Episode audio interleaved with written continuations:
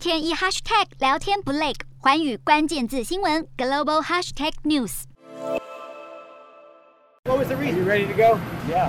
乌俄战争爆发至今，已经有多国领袖前往乌克兰首都基辅会面泽伦斯基，力挺乌克兰。而现在国际间最关注的就是美国总统拜登是否准备好访乌。虽然拜登说已经准备好，但白宫随后立刻澄清，拜登目前没有亲自造访基辅的计划，而是会派遣国防部长奥斯汀或国务卿布林肯代表前往。另外，美国中央情报局局长伯恩斯指出，俄罗斯总统普丁的风险偏好有所增长，随着入侵乌克兰的进度拖延，俄罗斯可能会越来越绝望。伯恩斯指出，美方担心乌俄战争演变为第三次世界大战，甚至爆发核武冲突。不能对俄罗斯可能使用核武器这件事掉以轻心。美国也宣布向乌克兰运送另一批八亿美元的军援，约台币两百三十亿，来帮助乌克兰军队抵御俄国在乌克兰东部的重大攻势。新一批武器包括直升机、无人机、大炮、装甲运兵车以及防护装备等。这也是自去年八月以来，美国第七次提供乌克兰军事援助，累计超过三十二亿美元，约新台币九百三十亿。